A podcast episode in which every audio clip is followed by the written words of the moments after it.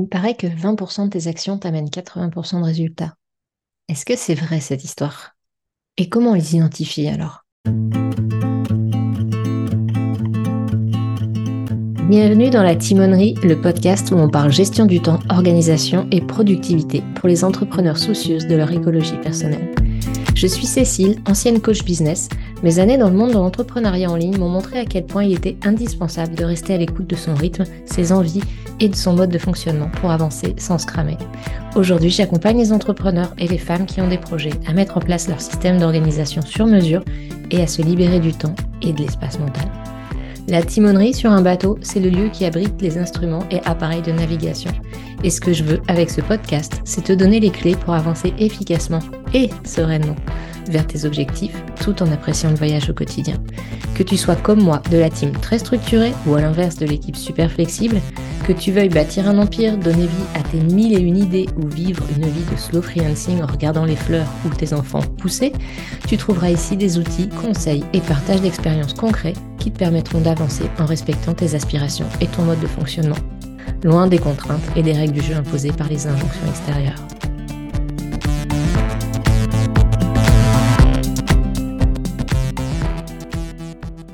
Hello et bienvenue dans cet épisode carnet de bord où j'avais envie de te parler de la fameuse loi de Pareto.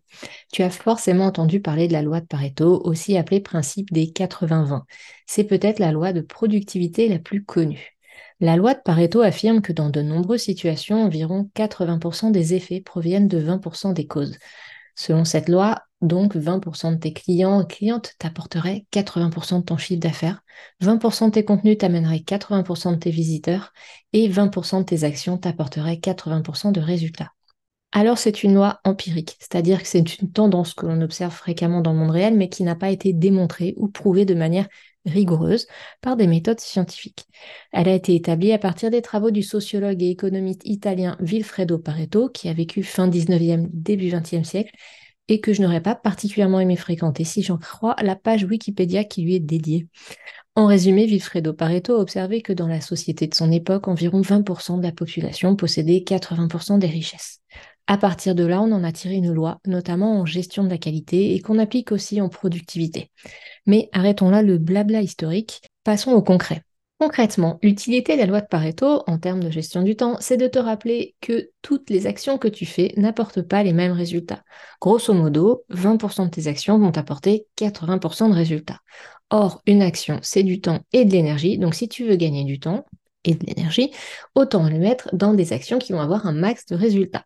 Par exemple, en termes de visibilité, si tu es entrepreneur en ligne, 20 minutes à rédiger un mail pour demander une collaboration à quelqu'un déjà connu dans ton milieu pro, que ce soit un partenariat, une interview, un article invité, te rapportera probablement 4 fois plus de trafic que 80 minutes passées à faire des posts sur Instagram.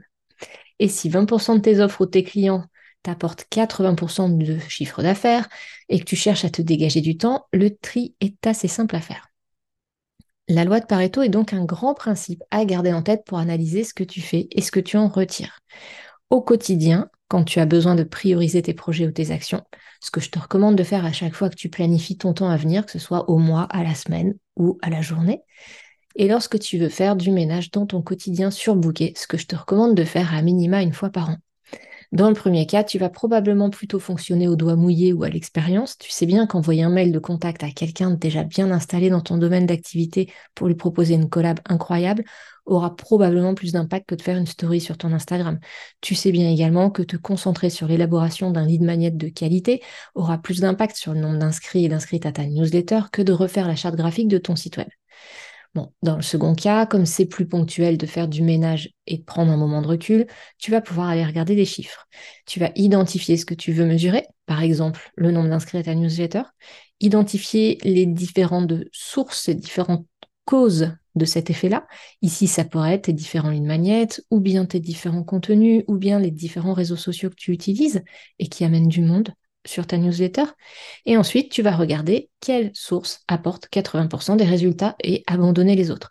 Autant passer du temps à promouvoir le lead magnet ou le contenu qui génère le plus d'inscrits, ou bien à être sur le réseau social qui est le plus efficace pour toi.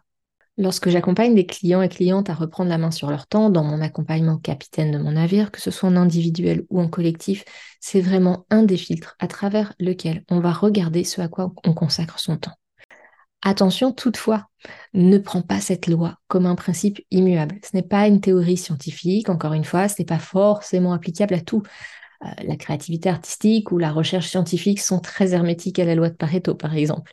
Et puis, même si on a souvent quelques causes qui génèrent beaucoup d'effets, beaucoup de conséquences, ça fait pas forcément 80% de résultats pour 20% d'efforts. Parfois, 2% de ton temps va t'apporter 75% de résultats sur un projet.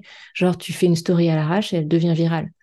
Parfois, tu passes 80% de ta semaine sur un projet, il fait flop et ça te rapporte absolument rien. Deuxième chose à laquelle faire attention, c'est un principe à envisager pour faire des choix avant de se lancer ou quand on fait du tri dans ses projets, comme on l'a déjà dit, l'idée, c'est pas de s'arrêter à 20% de ce qu'on est en train de faire en se disant que de toute façon, ça apportera 80% de résultats, mais d'identifier en amont ce qui est plus rentable d'entreprendre. Et enfin, regarder à travers le prisme de Pareto peut amener à simplifier excessivement une réalité qui est parfois un peu plus complexe que sur le papier. C'est bien de regarder les chiffres et de te concentrer sur ce qui est rentable et qui l'a prouvé, mais n'oublie pas ce qui peut être rentable à plus long terme ce qui demande un effort au lancement, ce qui permet de ne pas mettre tous ses œufs dans le même panier, ce qui est nouveau et surtout ce qui est kiffant. Merci d'avoir écouté cet épisode de La Timonerie. Si tu as des questions, des idées à partager ou si tu veux simplement discuter, tu peux me rejoindre sur le blog cécilebayer.com ou sur mon serveur Discord. Tous les liens sont disponibles dans la description de l'épisode. N'oublie pas de t'abonner sur ta plateforme d'écoute préférée si ce n'est pas déjà fait et laisse-moi une note ou un commentaire. Ton retour est essentiel pour améliorer le podcast et le faire connaître. Si cet épisode t'a été utile, n'hésite pas à le partager pour aider d'autres entrepreneurs à découvrir des astuces pour avancer tout en préservant leur bien-être. Prends soin de ton temps, il est précieux et je te dis à très bientôt pour de nouveaux partages dans la timonerie.